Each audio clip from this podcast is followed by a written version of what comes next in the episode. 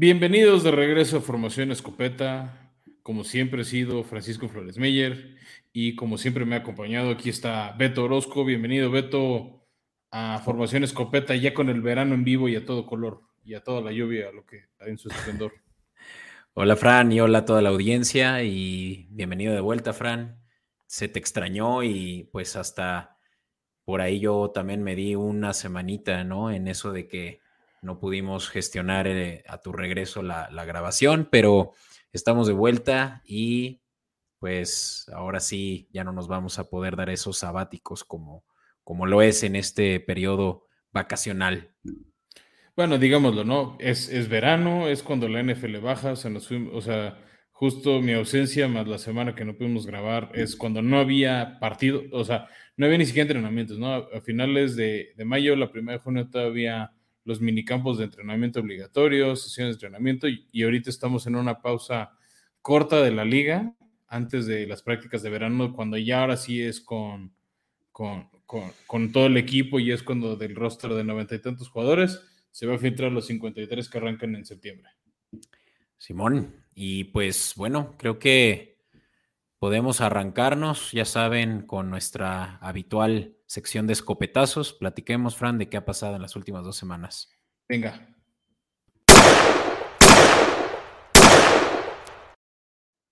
Y aunque los escopetazos van a ser de lo relevante o noticioso de las últimas dos semanas, ha habido cosas de esta semana que estamos grabando que han brincado. La primera, Beto, pues es un jugador que a ti y a mí admiramos. No nos dio muchísimos años de la liga, pero se confirma el retiro, parece que es definitivo de Gronk, el mismísimo Rob Gronkowski, este, después de dos muy buenos años en Tampa, uno pues, campeón Super Bowl, otro llegando a la, a la ronda divisional, este, a sus casi 33 años de edad decide decir, ahí muere, ahí estuvo. Y pues yo creo que mm, el mejor de la historia en su posición y yo creo que para eso podríamos tener una larga discusión, Fran, que, que puede que no lleve a nada bueno. Pero pues sí estamos viendo tras 11 años en la liga, pues a uno de los mejores irse, que eh, pues abatió muchísimos récords gracias también a que jugó con el mejor de todos los tiempos en la posición de coreback. Eh, dos, de sus últimos años en Tampa Bay porque salió del retiro en, 2019, digo en 2020. Y nada más por mencionar pues algunos. Eh, números relevantes. Tuvo un total de 621 recepciones, Fran, 9.286 yardas eh, y un total de 92 touchdowns.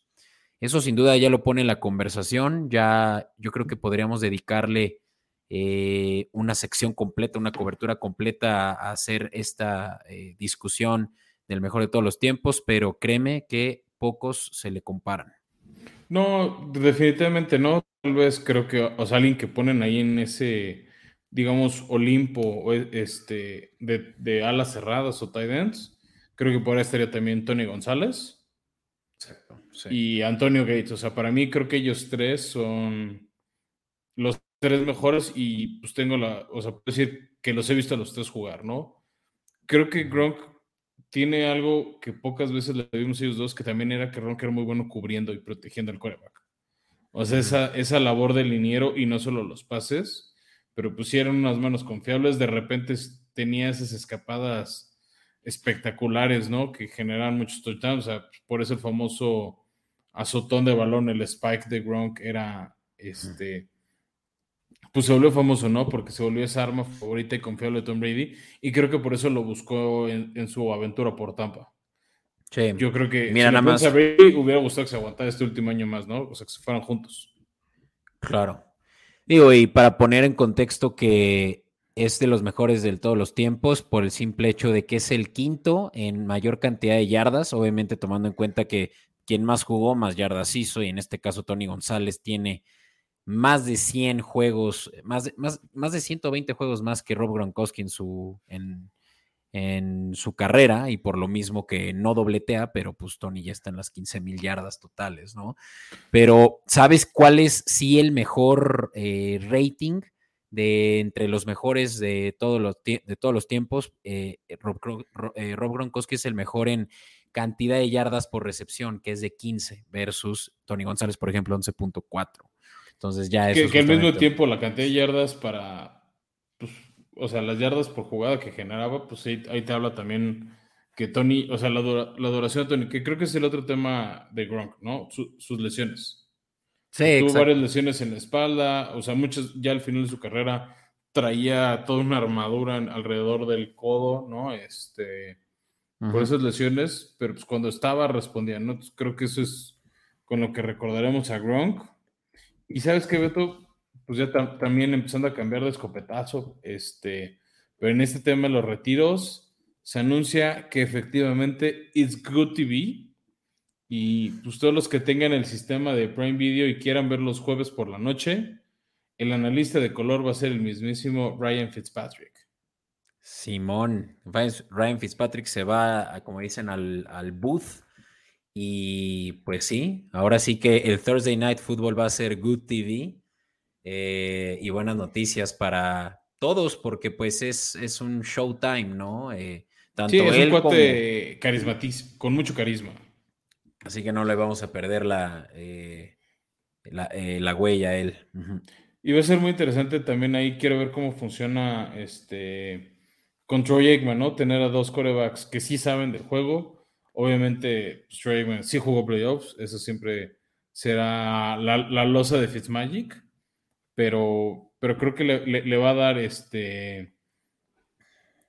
Le, va a aportar mucho a, la NFL porque tienes un cuate con mucho carisma, ese look, Conor McGregor, este, esa ese valemadrismo que tenía por la vida Fitzmagic y llevarlo a la cabina, creo que va a ser, va a valer la pena poner la transmisión en inglés para no perdernos eh, esta dupla. O sea, obviamente hay, va a haber un narrador, este, que es este, ay, se me olvidó ese pedo, es Kevin, no, Joe Buck, perdónenme, Joe Buck, que ya tenía la dupla con, con Eggman, que era muy buena, entonces este trío creo que puede ser para los que les gusta el fútbol, ¿no? Eh, eh, lo que era Campos, Luis García y Martinoli, o sea, creo que Podemos ver un equivalente de NFL así.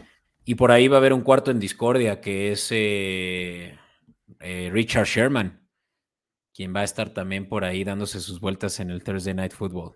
Pero creo que él va a ser más como el hombre de campo y así, ¿no? Vamos a ver qué pasa, pero creo que vamos a ver buenas este, transmisiones. Sin duda. Quédense con eso. Y bueno, Beto, de ahí, este, pues empezamos a ir un tema oscuro, pero también, es, bueno, no, antes del tema oscuro, uno interesante para todos los fans de Pittsburgh, se dio una extensión de contrato de Minka Fitzpatrick, que lo convierte el otro Fitzpatrick. Este es el, activo. Eh, no, y este es defensivo. Claro, y es defensivo, es un safety y ahora el mejor pagado de la liga. Así es, este. Y justo, ¿no? Se va un contrato de cuatro años por hasta, ¿no? Con un máximo de 73 millones de dólares. Este.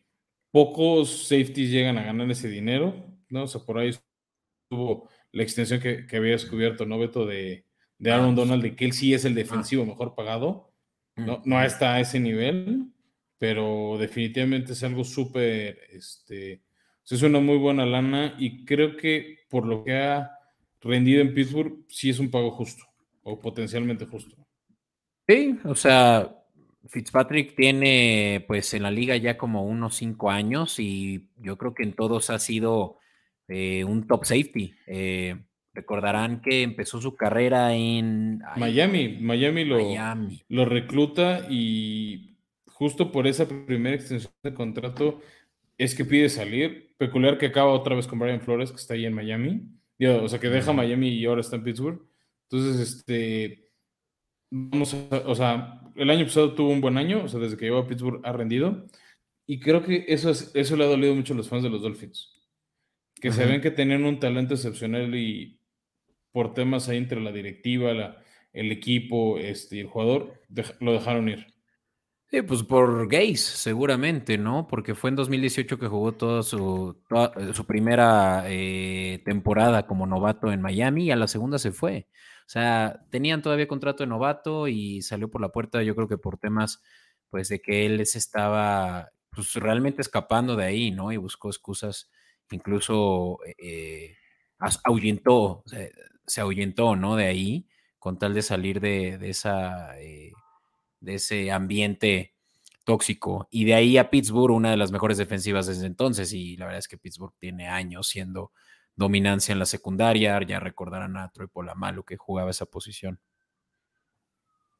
Sí, él, si mal no me acuerdo, juega uno o dos partidos con, con, Miami en 2019 y ya es cuando pide su, su, trade y bueno, Pittsburgh no se la pienso dos veces. También no me acuerdo en ese momento quién se lesionó a Pittsburgh. Este, que también por eso en ese mm. momento hizo mucho sentido. Hayden puede, sí. Ok. Ahora sí, si quieres, vámonos a la nota oscura, Fran. Y... Son dos, ¿no? Pero la primera, pues es un tema que hemos estado hablando mucho todo este offseason. Es el tema, y, de hecho, pues es uno, son, son justo los dos equipos que vamos a manejar en esta cobertura, quienes lleven el título. Y el primero es que Deshaun Watson ya decidió hacer, llegó un arreglo con 20 de las 24 mujeres que lo demandaban por, por estos temas de tocamientos sexuales, de, de acoso. Entonces, pues ya se resuelve en 2024. Entonces, yo creo que ya muy pronto sabremos la, tendremos el desenlace de este oscuro tema. Que ojo, el hecho de que se resuelvan las demandas ni lo hace inocente ni lo hace culpable y no evita que lo pueda sancionar la liga, ¿eh? O sea, sí, sí, pues tengamos este, atención a ese detalle que el, hecho de que resuelva la demanda y que ya no existan, no impide que lo puedan llegar a multar. Y es muy probable que sepamos la conclusión de la comisión disciplinaria de la liga pronto. De hecho, justo creo que estamos más cerca que nunca de saber cuántos, cuántos juegos le van a dar, que para mí que van a ser por lo menos eh, los ocho, que es lo mínimo que dan a casos extremos, ¿no? decir, ha habido mucha polémica ese tema y mucha gente ha pedido el año, ¿no? Si a, un jugador por apostar 1.500 dólares en un partido en el que no estaba, le dieron un año, están pidiendo él por el tipo, o sea, porque es violencia doméstica, violencia contra las mujeres y un tema de acoso, y que, son, y que fue más de una mujer, están pidiendo el año entero. Y yo creo que por eso todavía Baker Mayfield no ha sido del todo cepillado de Cleveland. Pero mira, Qué bueno que estamos aquí para hablar justamente de los Browns hoy. Así que si quieres ya indagamos más en eso, pero no sin antes hablar de pues, el otro tema lamentable.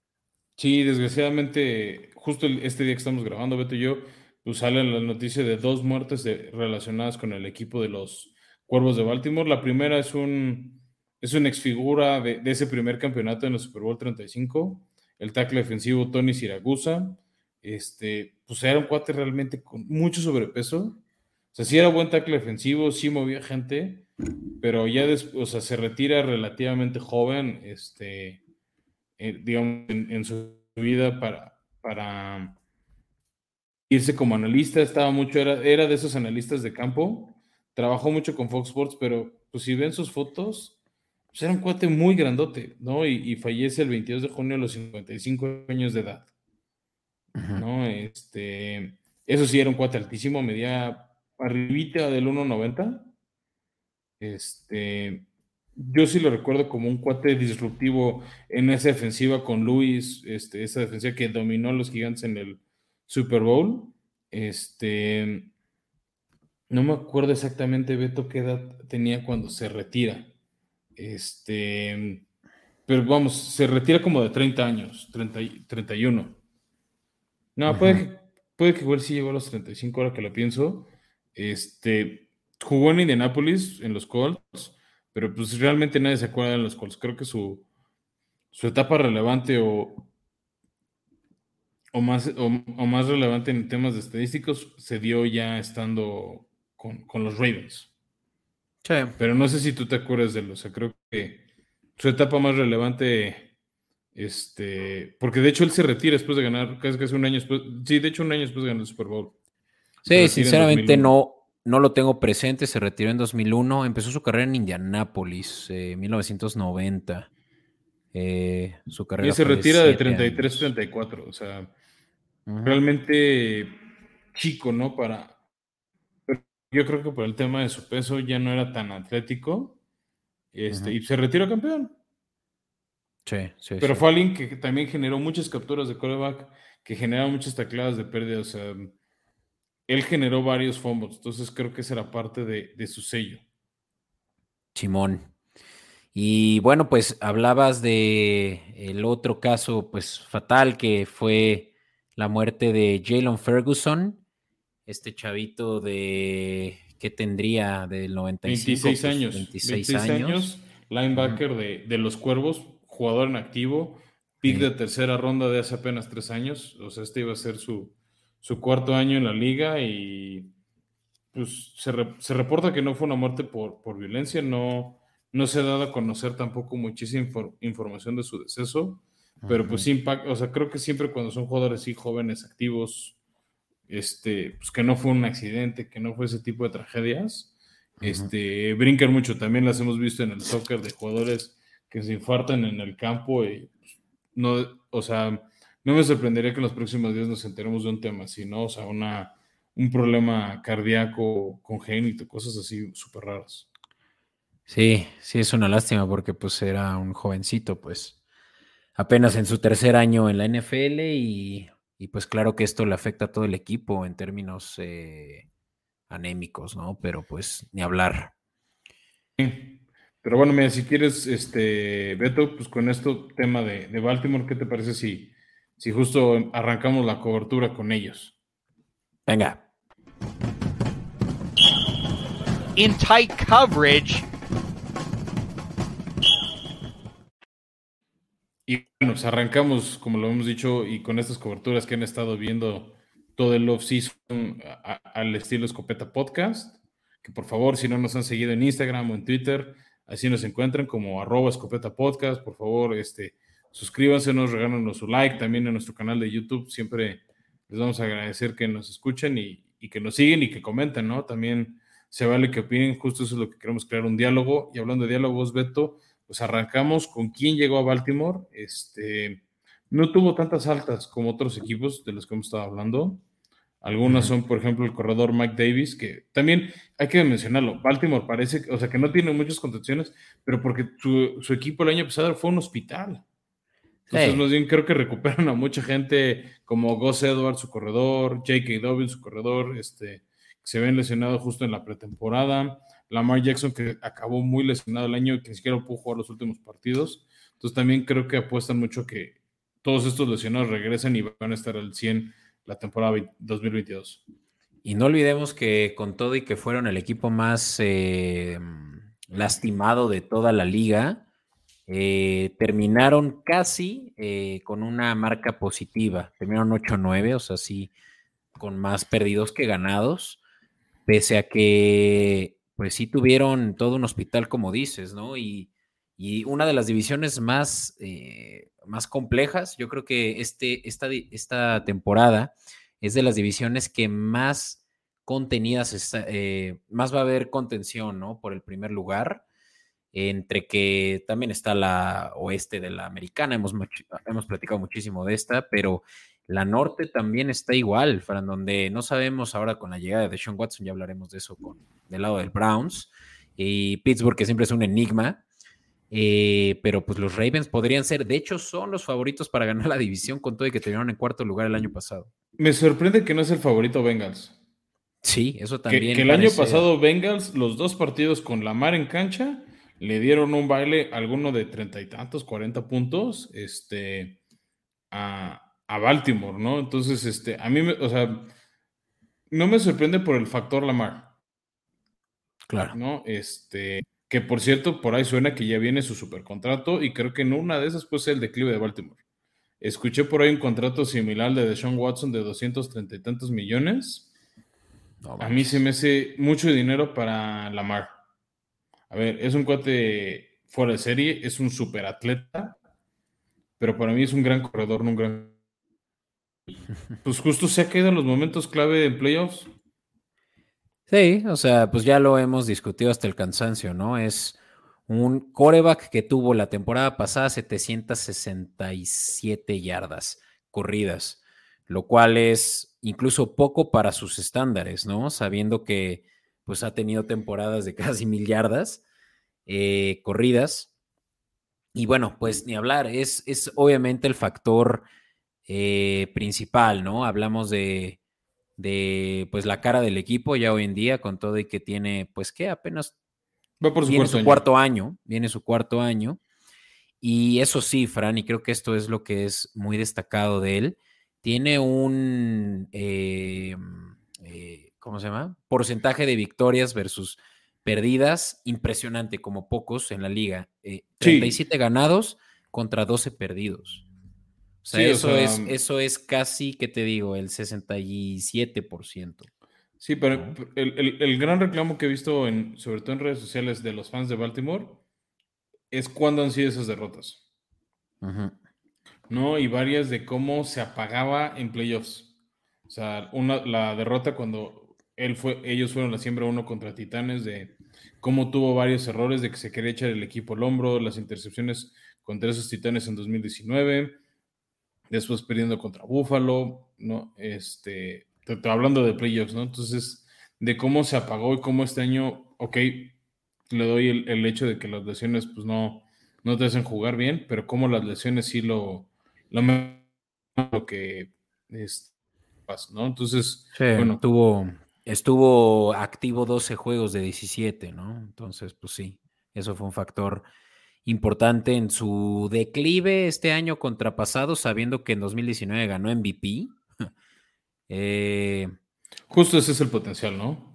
exacto, o sea, yo, yo, yo sí le pagaba, sinceramente. O sea, no, no ¿200? puedes, es que no le vas a poder pagar menos, se te va. Alguien lo va a ofrecer. Carolina lo ofrecería. Sí, o sea, lo ofrecería. te- te- ¿Quién no lo ofrecería? Por eso digo que para mí puede ser un declive de Baltimore, porque si no responde a ese contrato, o sea, no te lleva por lo menos al Super Bowl, va, o sea, cuando volteemos hacia atrás en su carrera, vamos a decir, es que le pagaron más. ¿No? Pues o sea, creo que es el tema con él y Kyler Murray de pagar por el potencial a lo que podría, el- lo que puede ser por su talento, a lo que en sus primeros años ha respondido. Pero veamos, en una de esas me, este, me calla la boca con un anillo de, con el tercer anillo de campeonato de los Ravens. Que para cuando está la americana va a estar rudísimo, pero es, es, es muy posible. Sí. Hay que mm, también ameri- eh, se, se le amerita que esta temporada subió, creo que como 15 kilos. Eh, está más macizo. Yo creo que está ahora similar. Lo vamos a ver similar a como Cam Newton, que de una temporada a otra ya parecía un gorila y, y puede que cambie un poco su estilo de juego. No sabemos realmente qué trae ba- Harbaugh bajo la manga, pero yo sí veo que vienen armadísimos los, eh, los Ravens. Estabas diciendo bajas. eh, Me si quieres empezar mejor con quién sí llegó al equipo. Llegó el corredor Mac Davis, este, para completar un fullback, Patrick Ricard, este, que es que Baltimore es de esos equipos que sí le sacan potencia, este, su potencial a los fullbacks, que sí los utilizan mucho en sus esquemas, como son un equipo mucho de ataque terrestre, este, les, ha- les han sacar provecho, por ahí trajeron jugadores para la línea, del lado ofensivo a Morgan Moses, del lado defensivo a Michael Pierce, un, un, este, un esquinero defensivo que es Brent Urban, y creo que una de las este, incorporaciones más importantes fue el esquinero Kyle Fuller, el ex de Chicago, que firma por un año, y el safety Marcus William, que se llevó, que se firma por cinco años. Creo que esas últimas dos son las más relevantes en cuanto a temas de talento. ¿Tú cómo ves? Pues sí, digo, lo que me llama la atención es Mike Davis, corredor que viene, como saben, de Atlanta y que pues parecía ser un upside para el equipo, pero a la mera hora fue Cornadel Patterson. Eh, todos aquellos que lo tenían en Fantasy de- saben de lo que hablo.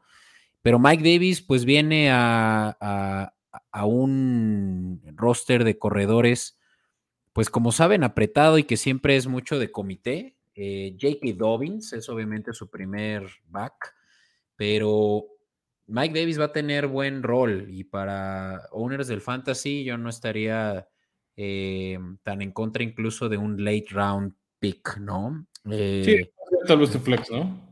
Ajá, como un flex. Receptores, ¿no? O sea, se, se les fue y ahorita si quieres tú mismo hablas de las bajas, pero yo quiero adelantarme con lo de Hollywood Brown, ¿no? Ese se fue va- el shock. que Creo se yo. les va su mejor receptor en la primera noche del draft. A cambio, Yo creo que de muy poco versus lo que les costó en el eh, round de hace dos, eh, en el draft de hace dos años, eh, creo que fue el pick 15. Y el potencial de talento. El potencial, ¿no? Que nunca lo pudieron realmente, le, le pudieron sacar tanto provecho, pues justamente por el esquema en el cual juega aquí, donde pues no, no es por, no, los receptores que están aquí no son showmans, ¿no? no, no, son... No, exacto, y, creo que ese era el tema... Que traía él. Sí, justo eso creo que era el tema que quería, por el que sale Brown, ¿no? O sea, él quería irse a un esquema donde resaltara más y buscar ese segundo contrato pesado como el que ahorita está o el que acaba de conseguir, por ejemplo, un AJ Brown, ¿no? Que son más o menos, más o menos de la misma camada de este, con Terry McLaurin, este, o sea, sí llega un poquito después de Terry Kill, pero pues, si estás viendo cuánto le están dando jugadores como ellos, como un Christian Kirk, pues dices, yo quiero un lugar, o sea, si te consideras de ese talento, pues quieres ir a un lugar donde puedas demostrarlo. fue el primer fue el primer receptor eh, elegido en ese draft. Eso te lo dice todo. Antes que, corrígeme si estoy mal, Metcalf y fue ese draft. Sí, sí, sí. AJ Brown. Eh, no recuerdo ahorita, pero salieron. Ah, CD Lamb, creo. No, creo que CD Lamb fue el año mm. siguiente. Pero insisto, fue el primero. O sea, ahora, eh, ahí te va algo interesante, ¿no? Retomando lo que mi, conversación, mi, idea acerca de los receptores. ¿Quién es el mejor receptor ahorita de la mar, eh, ya después de que Hollywood Brown se fue? Realmente es que es su tight end, Mark Andrews. Sí, te voy a decir, no, no es un receptor abierto, es Mark Andrews, que también es un, es, un muy buen jugador, ¿no? sí, uno de los mejores tight ends ahora. Eh, y, de ahí en adelante, pues a ver si Devin Duvernay tiene un mejor segundo año, porque el de novato no fue excepcional. De hecho, yo creo que pasó al olvido. Y ya sabemos de Bateman, ¿no? Quien era pues realmente el segundo eh, receptor, Rashard Bateman, que porta ahora el número 7 y, de ahí puros eh, realmente, pues sí, o sea, no, no, no reconozco otro nombre ni otro veterano por ahí en, en el wide receiver room. Es decir, de hecho, Hollywood Brown es de la misma generación este, que Nakil Harry de tus, de tus Patriotas. Mm, este, que, AJ Brown, que Nicole Hartman. Este, ¿quién más es el receptor relevante? Pues que estoy viendo unos que no tiene caso. El Dick Metcalf, que ya lo tocaste. Don Ty Johnson de Pittsburgh, que también este, lo ha hecho muy, muy bien. Tercera ronda. Entonces, y varios de estos que ya les están pagando o están por pagarles. Entonces creo que también le entra al tío esa cosquilla por recibir dinero y pues se va, ¿no? Otras de las bajas relevantes, Beto, para mí es este de, de Bonta Freeman, su corredor, y Latavius Murray, que creo que ellos se ven llegado más bien para cubrir los huecos este, anteriores.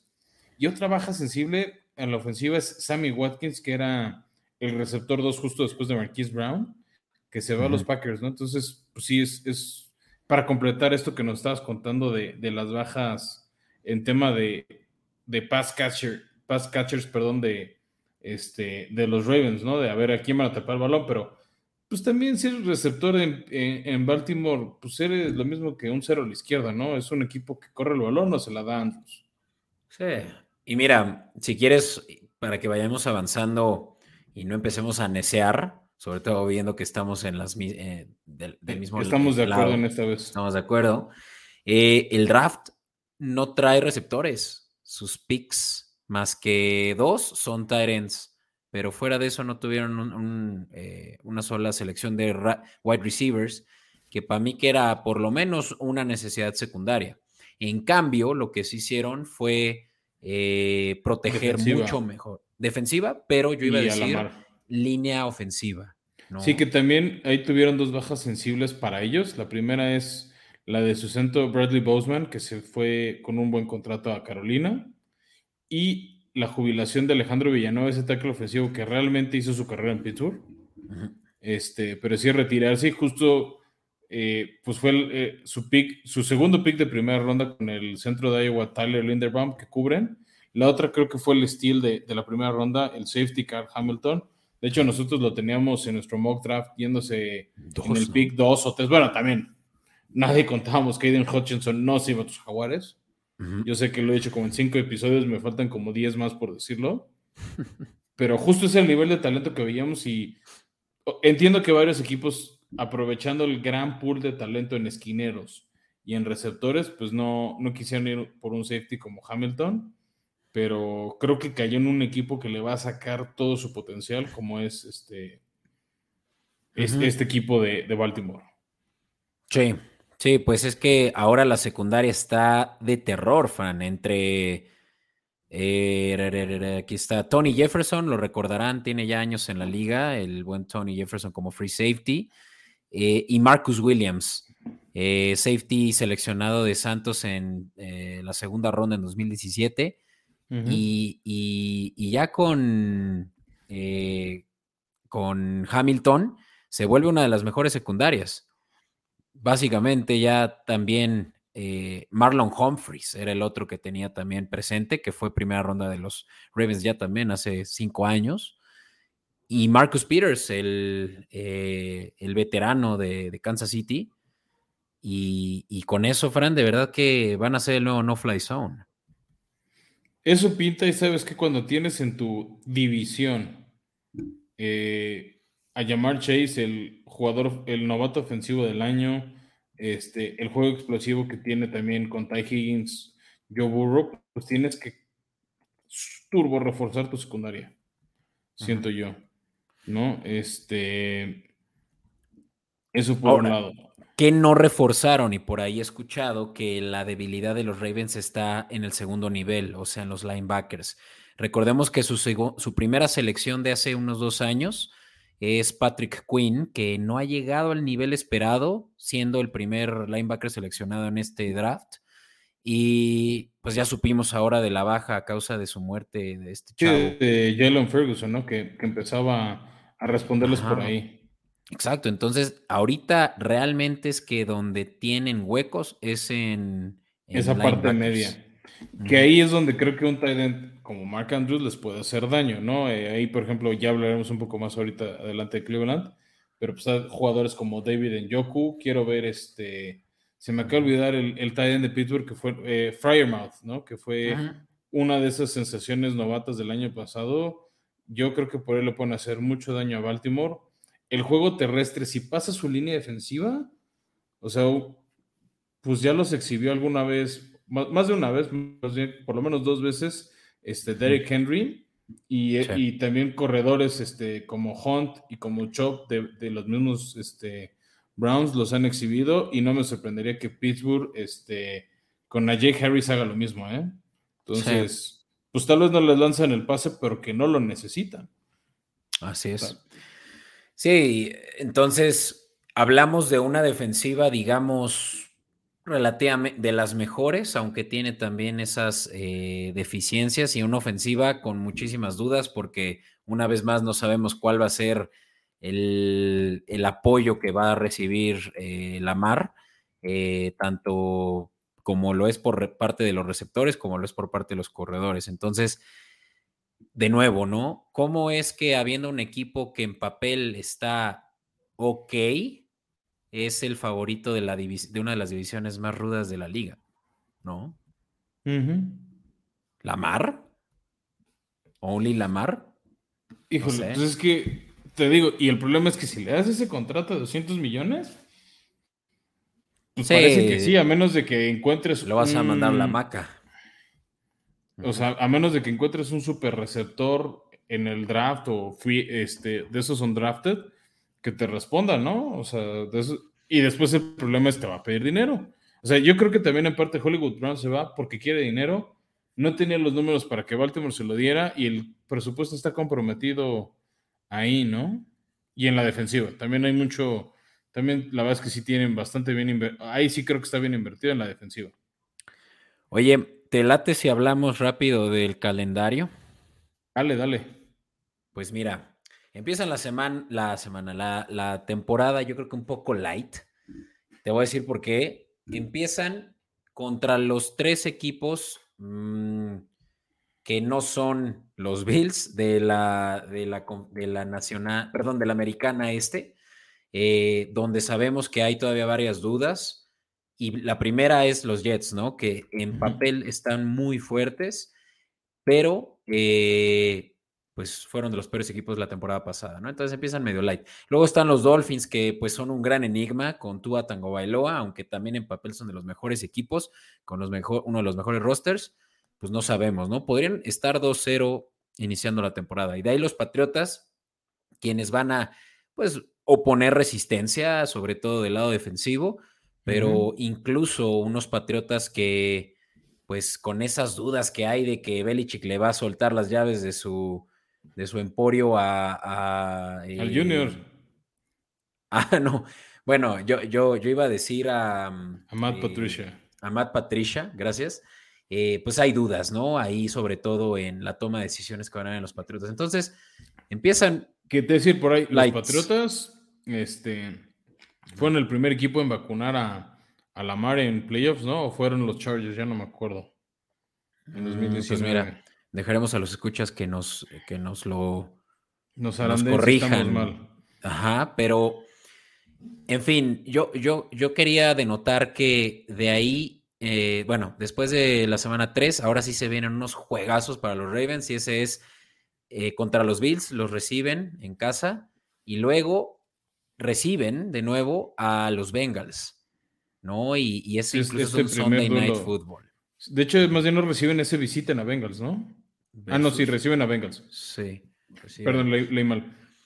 Y, sí, después uno y dos, fuerte, dos fuertes, ¿no? Eh, entonces ya de ahí se puede balancear tantito. Ya después, como tú decías, Papita contra Giants, y eso es en, en MetLife. Y después contra los Browns, que es cuando ya realmente. ¿eh?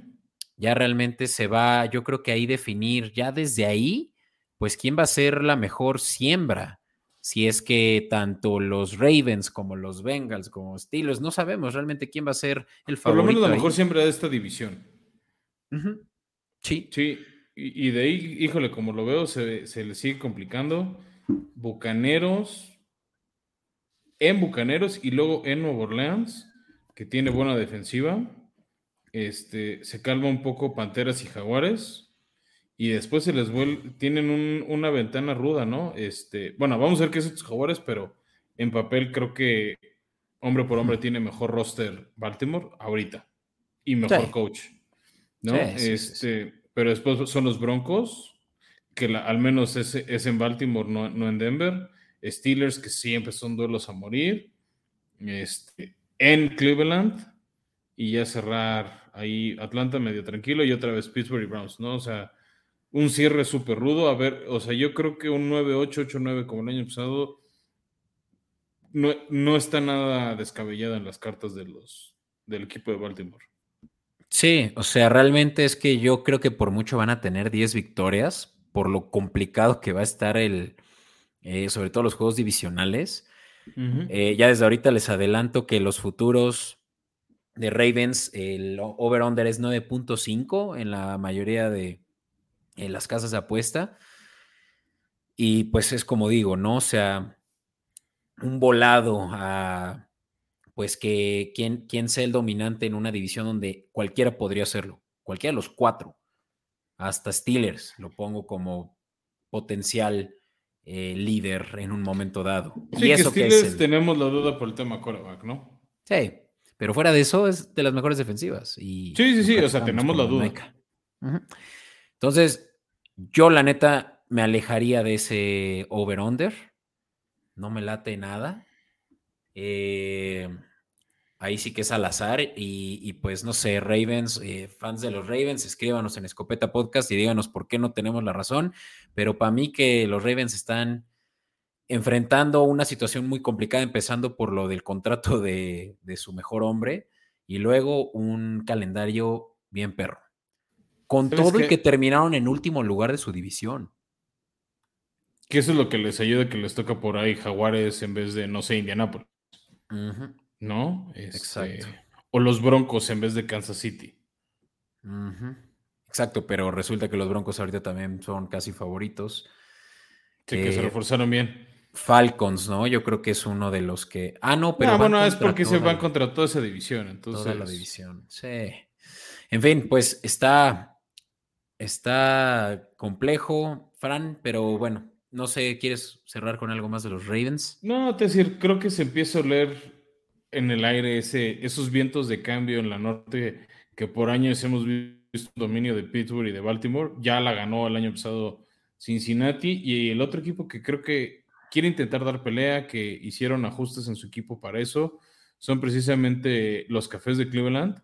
Y te empiezo a decir quién llega. Bueno, obviamente el primer, la primera alta o la alta que más o no fue ese super trade de Sean Watson, ¿no? Donde soltaron tantos picks este, de entrada, pues tres de primera ronda, el de 2022, 2023 y 2024.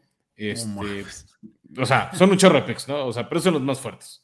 Este, que vamos a ver qué pasa. O sea, a ver, igual, el potencial que vimos de Sean Watson en el colegial con Clemson, en varios años con Houston, en un equipo donde no tenía armas, o prácticamente no tenía armas más allá de Andrew Hopkins, es brutal.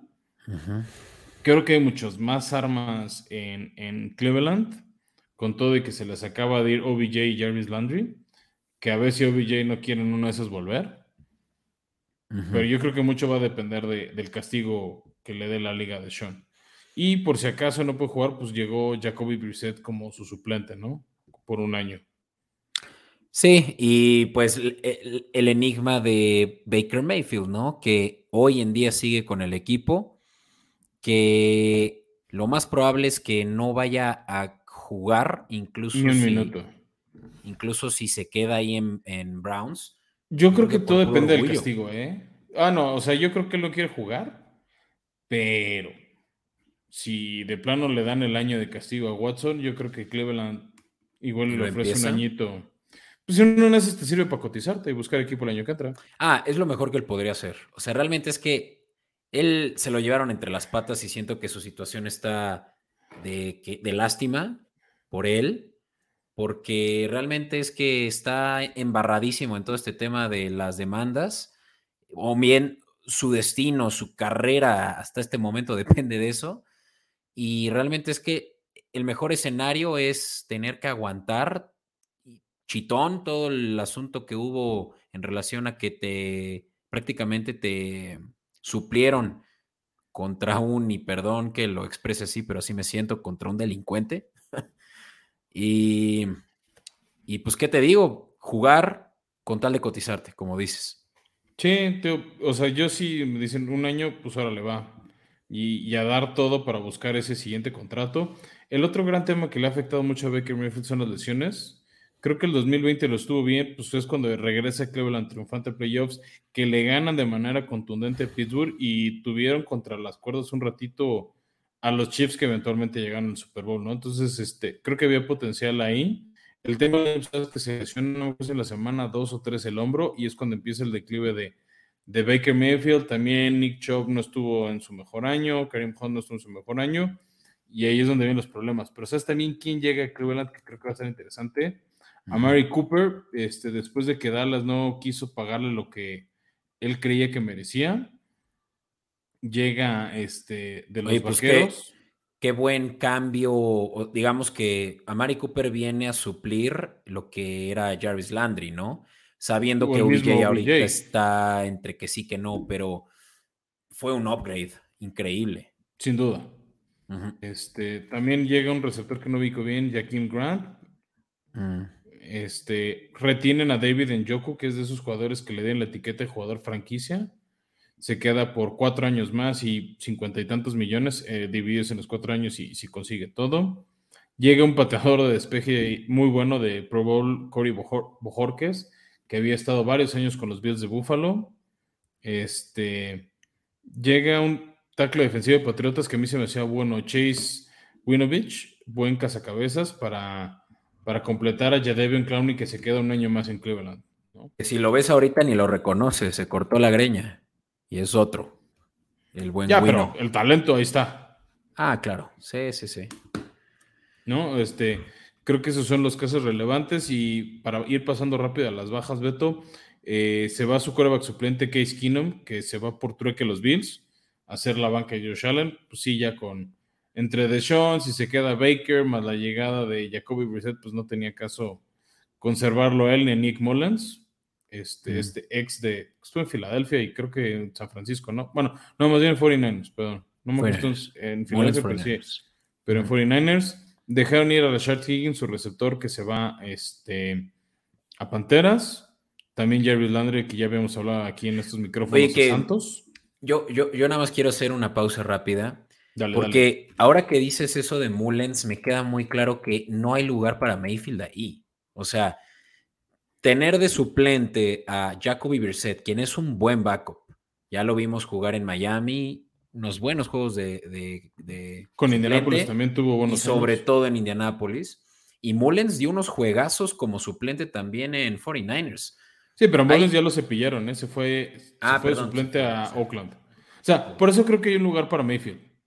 Mm. Ah, o sea, siempre y cuando el castigo de Sean sea fuerte. O sea, si el castigo de Sean es arriba de 9, 10 partidos, se va a quedar un año más por lo menos. Si es poquito, se, van a, se la van a jugar con Brissett y en lo que llega, en lo que pueden utilizar a Deshaun Watson. Va. Luego, otra de las bajas relevantes para mí fue su centro JC Tretter, que se me hace bastante bueno. Este, su tight end Austin Hooper, que después de buenos años en Atlanta no, no, les, no jaló bien con Cleveland, ni el esquema de Stefanski. Este, se les fueron varios defensivos. Eh, Tal vez el más relevante para mí es Takartis McKinley, que era, que era buen este, pass rusher, de lo mejorcito que ellos tenían. Este, y por ahí unos trueques, ¿no? Mac Wilson, su linebacker que se fue a Patriotas, su esquinero Troy Hill. Entonces, este, pero creo que conservan muchas piezas.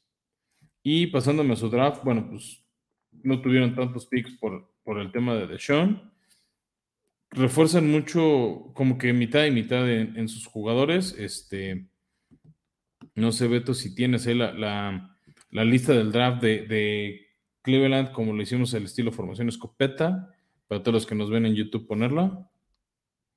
Ah, pues ahí está. Para los que nos acompañan en video, pues ahí está. Si se fijan, pues arrancan en la tercera ronda este, a reclutar talento. Pues no se espera que sean jugadores de talento inmediato. Pues ahí pueden ver esquineros, este, un tackle defensivo, un receptor que seguro va a estar pues, ahí en el salón, pero va a ser la cuarta, quinta opción del roster de Stefanski. Para empezar, no, yo, nada más quiero. Dale, dale. Yo, quiero, yo nada más quiero decir que de inicio no se ve que es algo destacable por el simple hecho de que su primer pick fue en la tercera ronda, por lo que ya platicamos de, de Sean Watson y cómo se bajaron los calzones con tal de, traerlo al, al edificio. Pero Verán que aquí, bueno, para quienes nos están viendo en YouTube y quienes no, pues ya saben cómo encontrarnos, eh, Escopeta Podcast. Eh, verán que eh, tiene, tienen realmente dos posiciones que no se terminaron de cubrir en la línea defensiva y en la línea secundaria defensiva, que es la de los linebackers, que, que, es precisamente donde era su fuerte el año pasado, ¿no? y, y a causa de bajas que tuvieron que aquí te voy a decir algo que también... Eh, Vas a ser polémico.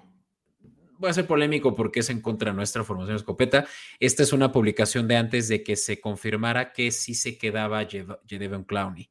Entonces, realmente es que la línea defensiva está amarilla, ¿no? Sí. Pero, pero a ver, si en, ese momento no estaba cerrado el tema de, de, de Clowney, no. No, estaban prosperando las negociaciones y no hicieron nada en el draft para, para cubrir esa potencial baja. O sea, donde no hubiera firmado Clowney, hubieran estado en un brocón o no en su línea, ¿no? Y algo que se me hizo peculiar, Beto, también para cerrar un poco el tema del draft de Cleveland y pasarnos a su calendario, es que agarraron un pateador en la cuarta ronda. Sí, pues es, que ya, algo que se aprendieron, ve poco, común. Ya aprendieron la lección de sus hermanos, los eh, Bengals. Sí, sus países del mismo estado, ¿no? Los dos son equipos de Ohio. Este, y Teo, yo, yo creo, pero creo que en general tiene buen roster. Si juega de Sean Watson, creo que tiene buen roster para explotar su talento Stefanski. Si no, creo que Cleveland puede estar viendo ese cuarto, peleando ese cuarto lugar en la división con, con Pittsburgh. Sí, y yo creo que mucho va a depender de, de las lesiones, ¿no? O sea, en papel, ya lo hemos dicho, o no sé si lo hemos dicho, y si no, lo escucho en primera información escopeta, tienen una de las mejores líneas ofensivas, ¿no? Creo que Eh, sigue siendo la mejor. O sea, si, si se mantienen sanos, que ese es el gran asterisco de cualquier equipo en la NFL, hombre por hombre, creo que sí es hoy en día la mejor. sí, Y, do- y un tándem de corredores formidable y exacto. que sabe responder. Exacto, o sea, ese tándem, como dices, de Nick Chubb, eh, Kareem Hunt y Dearness Johnson, quienes fue, quienes en Fantasy les pareció también un gran asset, pues tienen uno de los mejores, eh, eh, las mejores ofensivas en, en términos generales, siempre y cuando pues, se les cumpla el deseo de que Deshaun Watson, de que el tema de Deshaun Watson se postergue, porque la realidad es que va a terminar recibiendo una amonestación, una, eh, una pena, ¿no? Incluso a través de la NFL. Sí, que mira, al final con, eso, con este tándem de corredores, este, puedes no depender tanto de, de tu juego aéreo, pero mira, si quieres, no sé si nos compartas el calendario, Beto, para ir platicando e ir, jugando, ir especulando con la potencial sanción de, este, de Deshaun, qué juego se podría perder. Pues mira, ahí te va la mejor retórica que hay hoy en día con, en, relación a los Browns, eh, aparte de lo de Deshaun Watson, que nunca va a dejar de ser eh, breaking news, pero con todo este rollo que hay con Baker Mayfield y la posibilidad que si se cambia de equipo se vaya y es el, eh, digamos, el potencial equipo en el que caiga es los Panthers, en la semana 1 vamos a ver la revancha de Baker Mayfield, ¿no? Que, que ahí te va. Si no está de Sean, es un juego ganable por el talento de Browns y el talento de Carolina. Por más que fuera el, el juego venganza de, de Baker, uh -huh. Browns tiene más talento. Luego, siguiente semana, Jets. También ganable con Jacoby Brissett. Uh -huh. Ya la semana 3 sí está más complicado y más por el tema rivalidad. Ahí pero está bueno, los sí, Steelers. Pero si agarran verde a Kenny Pickett, en una de esas este, puede ser un juego bueno. O sea, creo que ya Devin Clowney puede comerse vivo o a Mitch Trubisky o a Kenny Pickett en ese, en ese jueves por la noche. Ese va a ser un juegazo de las líneas defensivas, ¿no? Saber. Eh... Pues como el año pasado que acabó como 13-15, una onda así. Exacto, sí. Y, y, digo, de ahí, bueno, síguele tú con. Mira, si quieres, me, me queda la semana 4, o sea, Falcons, ¿no? O sea, creo que son por lo menos 3 de 4 ganables con Jacoby Brissett con Baker Mayfield o con este Deshaun Dogs. Watson. Ah, Deshaun Watson, ok. ¿No? Y okay. ya en la semana 5, 6 y 7 y 8, o sea, te dejo a ti, porque creo que solo uno podría ser ganable. Sí, es, o sea, de los, de los siguientes, ¿no? Dices sí. Chargers, semana 5.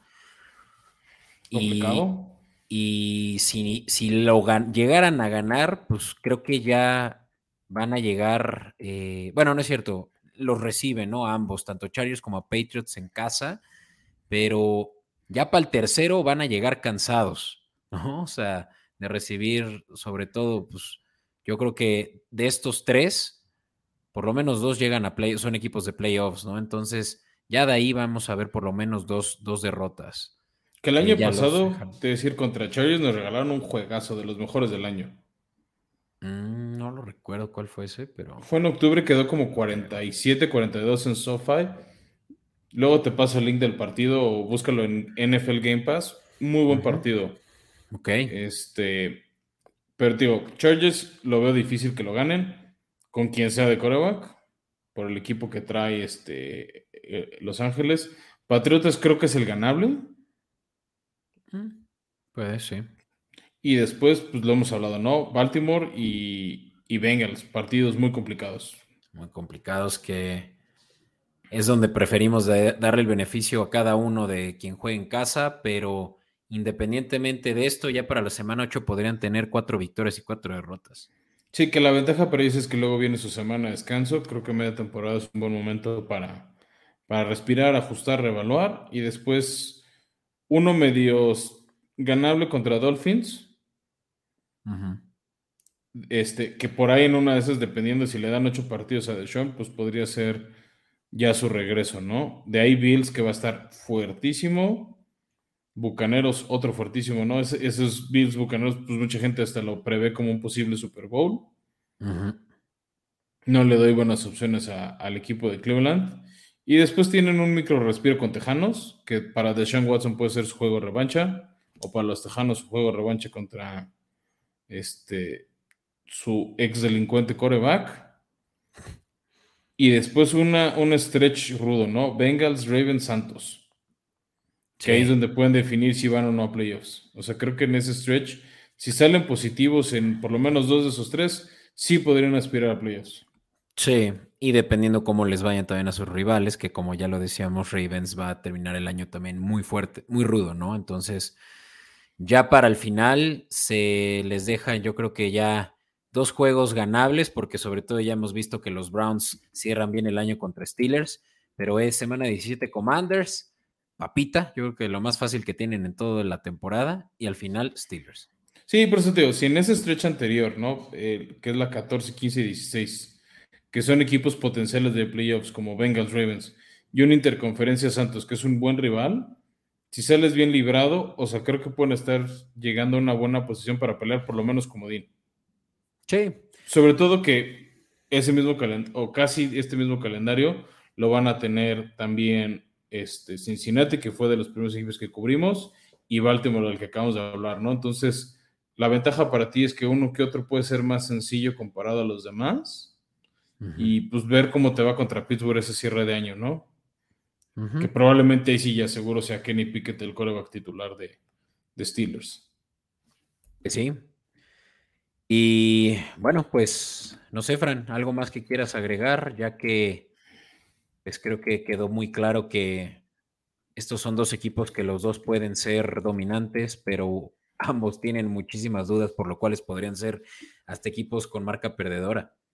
Sí, son de estos equipos que pueden navegar entre la marca de 7-10 y 10-7. O sea, 7, 8, 9, 10 victorias. Lo podemos ver en estos dos equipos que tienen la letra B en alguna parte de su nombre, uno Browns, otro Baltimore. Este, Ahí te va un dato curioso. En una de las casas de apuesta, no las vamos a mencionar porque tampoco estamos regalando acá menciones, pero una de las más grandes aquí en México, Fran, eh, no está ni siquiera la línea de futuros por el hecho de la, eh, la duda de, de Sean, ¿no? Así que esa no la podrían encontrar ahí, pero pues digo, donde la encuentren, ahí nos lo mandan a través de Escopeta Podcast. Yo creo que le están aguantando hasta esa noticia. Sin duda. Por lo mismo, lo que hemos estado hablando, a ver, es Jacoby Brissett, pues en una de esas siete victorias es tu techo. es de Sean, pues 10-11 por ese factor que, te genera Watson.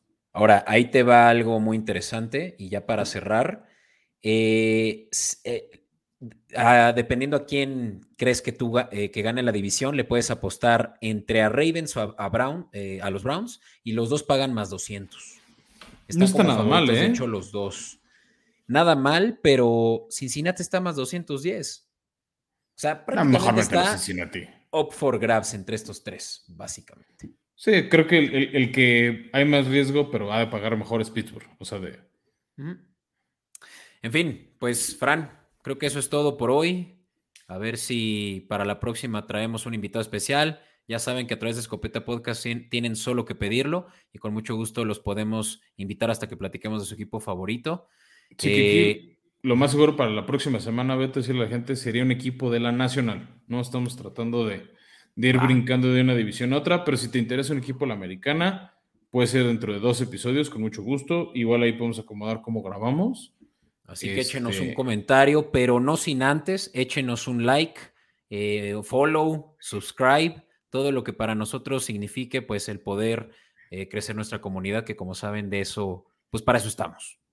Para eso estamos, es lo que queremos crecer y a ustedes no les cuesta y a nosotros nos ayuda mucho y también nos permite llegar a más personas que como a ustedes les gusta la NFL y con eso me despido. Les deseo un, un gran cierre de semana, dependiendo de cuando nos oigan, un gran inicio de semana. Ustedes saben cuándo nos escuchan. Yo solo les doy las gracias por escucharnos. Gracias, Fran. Hasta la próxima. Bye.